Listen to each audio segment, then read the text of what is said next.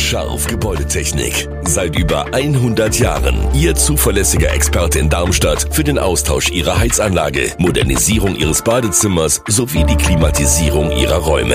Erwarten Sie mehr von uns, als Sie es gewohnt sind. Scharf Gebäudetechnik.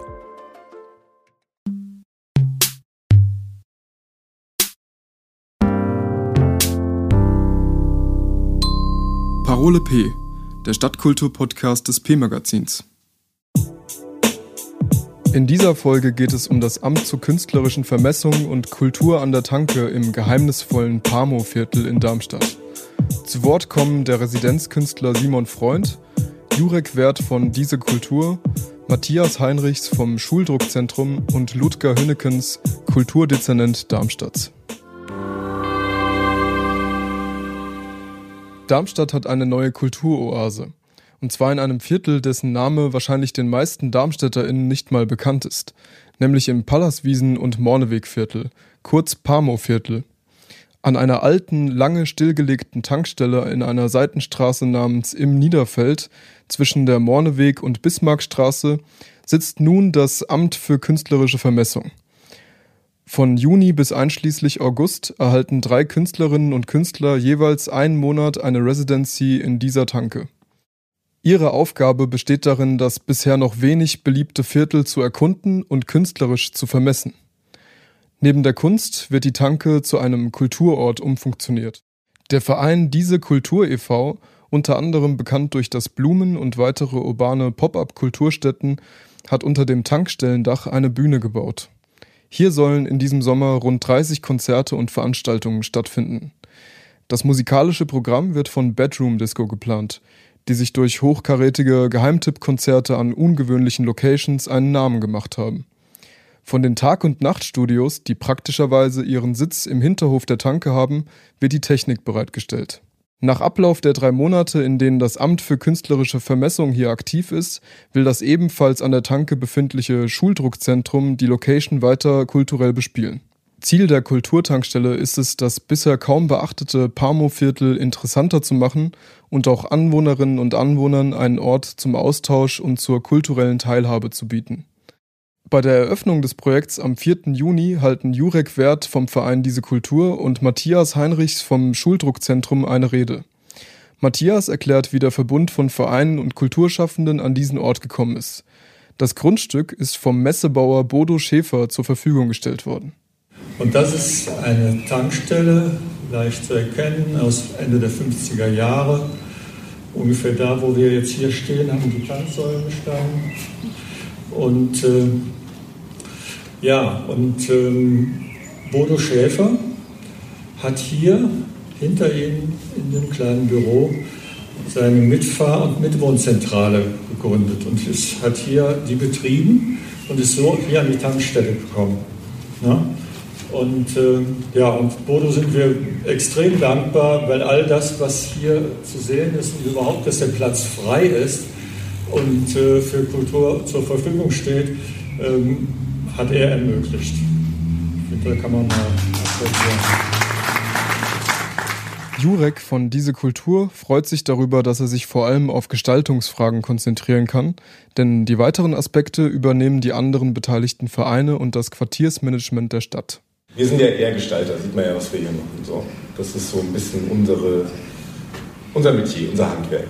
Aber äh, wir glauben halt dran, dass, äh, dass Orte für Kultur gerade, die müssen geschaffen werden und die müssen auch gefestigt werden. Und als wir hier angefangen haben mit der Tanke, ne, da kamen wir zusammen und hatten so, eigentlich wollten wir das Tutti, ne, das Kiosk, was am, am, am Georg-Büchner-Platz stehen wollte, da wolltest du mit deiner Druckkiste vorbeikommen. Da hat das nicht geklappt, aus den einen oder anderen Gründen. Und dann haben wir gesagt, was machen wir hier? Jetzt, du hast gesagt, du willst diesen Ort entwickeln, du möchtest hier eigentlich langfristig ein soziokulturelles Zentrum entwickeln für das Viertel, hier, das sich hier im Viertel ähm, ähm, festigen kann. Du möchtest hier Kultur anbieten für die äh, Kinder und Jugendlichen, aber auch Erwachsenen des Viertels.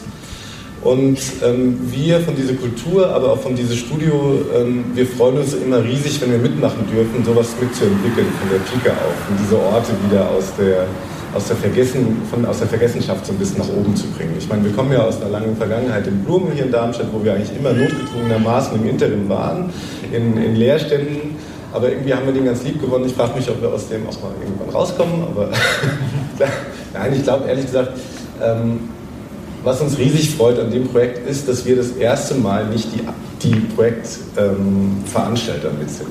Das Projekt wird unter anderem von der Stadt finanziell unterstützt. Ludger Hünnekens, der Kulturdezernent Darmstadts, ist auch bei der Eröffnung da und zeigt sich begeistert. Äh, ich freue mich riesig, dass es endlich, endlich wieder nach dieser Durststrecke, die wir alle in den letzten Monaten äh, erleben mussten, äh, wieder eine Situation gibt, bei der Künstler, Kulturschaffende, Freunde der Kunst zusammenkommen. Das zunächst einmal möchte ich mal betonen. Ich finde das emotional doch großartig und wirklich erhebend, dass wir hier plötzlich wieder Kultur live erleben können in einer Situation, die wir äh, monatelang vermisst haben. Hoffen wir alle, dass das nicht nur so bleibt, sondern sich noch weiter intensiviert und auch wieder diese alte Normalität irgendwann zurückkehrt. Das mal vorab. Als der Antrag von diesem Studio zur äh, Kultur zu uns kam, zur Kulturverwaltung, haben wir keinen Moment gezögert, ihnen eine carte blanche zu geben. Äh, noch nicht wissen, was da für alle von uns äh, auf uns zukommt. Aber allein der Antragsteller ist schon Garant für Qualität, für Originalität und natürlich Partizipation, das ganze Gedöns. Müssen wir jetzt nicht alles wiederholen. Äh, es steht für sich. Also das macht ihr großartig und ich sehe es ja jetzt hier und heute auch zum ersten Mal. Also wieder mal unsere Investition in Kunst und Kultur am richtigen Platz mit der richtigen Multiplikation.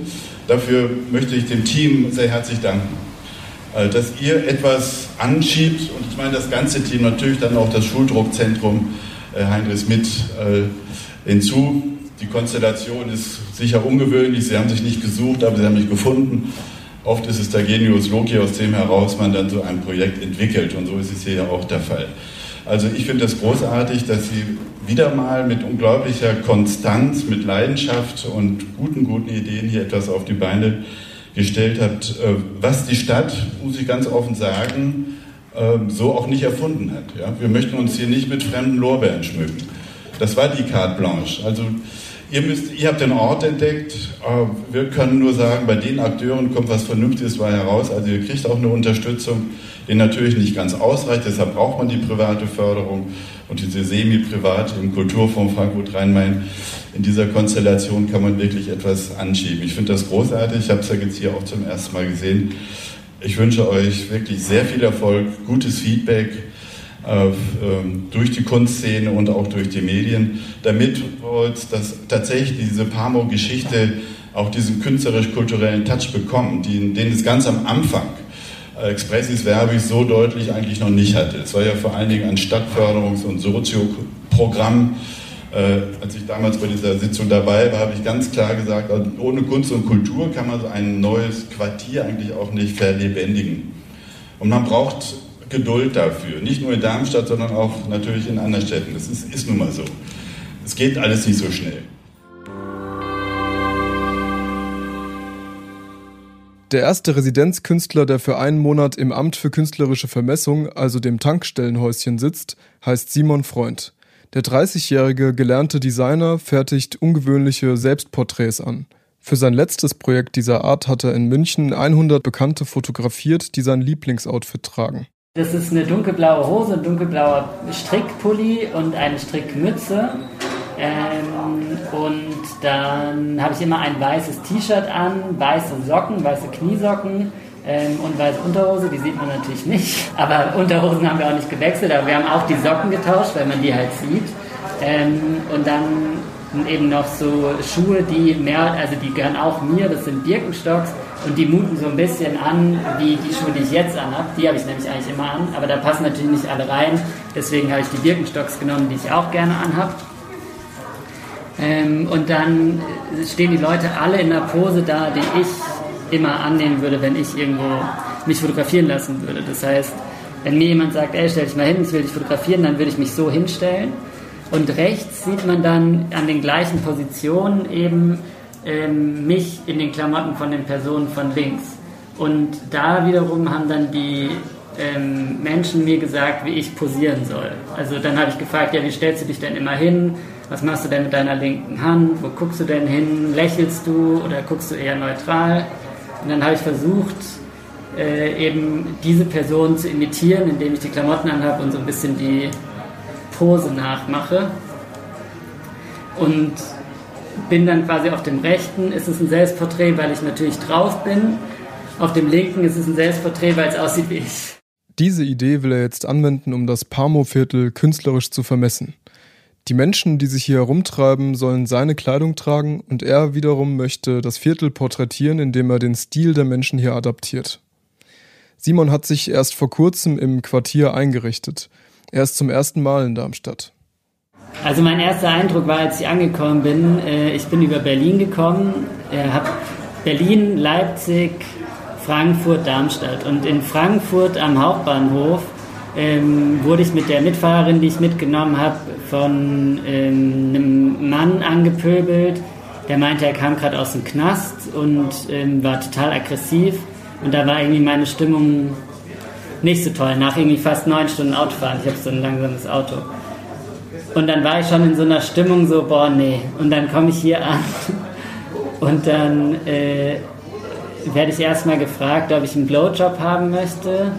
Und ähm, irgendwie ein Typ läuft barfuß mit einer Weinflasche völlig besoffen an meinem Auto vorbei und gegenüber sitzen paar Typen auf dem Balkon und gucken sich so das ganze Geschehen an und mir fällt erst dann, als ich die Typen sehe, auf, dass es tatsächlich spannend ist, hier auf dem Balkon zu sitzen.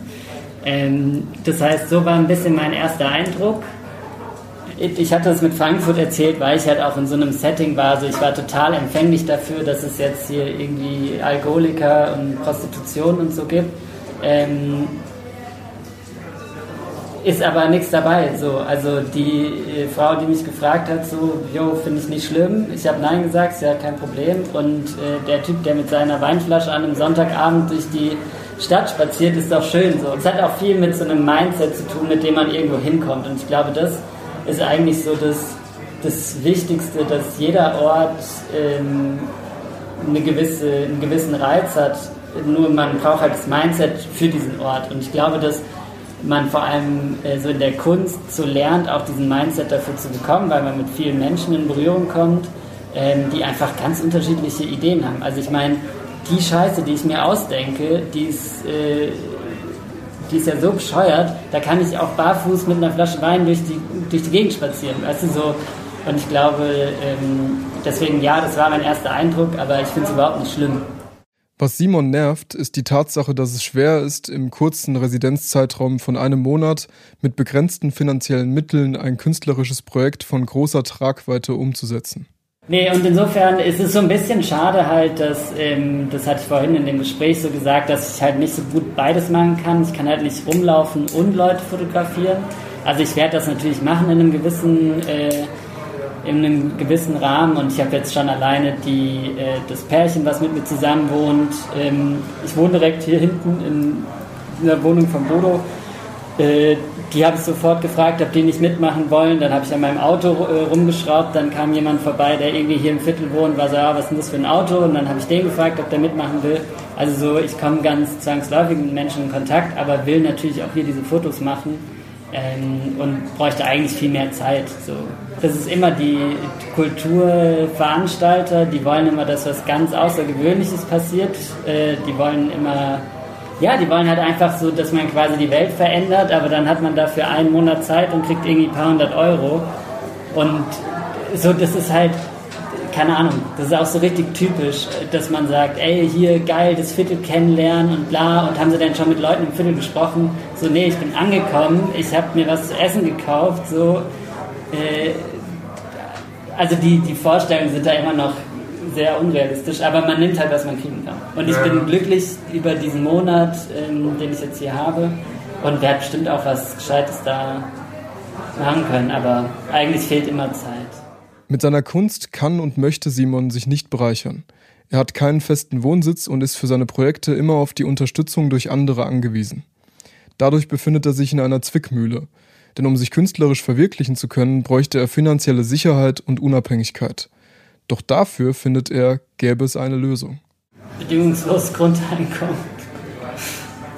Ja, unbedingt. Also so, das ist halt völliger Quatsch. So, ich komme hierher um irgendwie kulturelle Arbeit zu leisten, weiß aber, dass ich äh, mir meinen Lebensunterhalt nicht finanzieren kann. So, das ist doch eine scheiß Ausgangslage und so niemand sollte in dieser Lage sein. Ähm, aber ich finde vor allem als Kulturschaffende oder Künstler, Künstlerin, ähm, so das kann nicht sein, dass ich mir auch noch Gedanken um meinen Lebensunterhalt machen muss. Also so ich gebe alles in meine Arbeit. So in meinem Fall, so gebe ich die jedem umsonst. Also so alles, was ich mache, veröffentliche ich umsonst im Internet. Die Poster werden verschenkt an die Leute, die ähm, mitgemacht haben. Also das zahle ich quasi dann von meiner Gage hier. Äh, so, das ist einfach scheiße. So, ich brauche ich brauch mein Grundeinkommen und dann kann ich auch sagen, ey, ich setze mich jetzt zehn Jahre mit so einem Viertel auseinander und dokumentiere die Menschen und mache halt was, was wirklich von Wert ist. Ähm, so, ich glaube, niemand, der Kultur, Kunst schafft, will damit reich werden, aber jeder muss leben. Und wenn die Politik das hinkriegen würde, jedem Menschen bedingungsloses Grundeinkommen zu zahlen, dann könnte man auch künstlerische Projekte unabhängig von irgendwelchen Sponsoren und irgendwelchen großen Fördertöpfen machen. Äh, dann kann man die auf eigene Faust machen. Dann kann ich sagen, ey, ich mache das einfach selber aus meiner intrinsischen Motivation und brauche eben nicht die ganzen Leute, die sich das dann auf die Fahne schreiben, dass sie ja die Kultur vorantreiben. Wenn ihr bei Simons Kunstprojekt mitmachen und euch von ihm fotografieren lassen wollt, dann könnt ihr euch auf seiner Website simonfreund.com slash selbstporträt-afkv eintragen.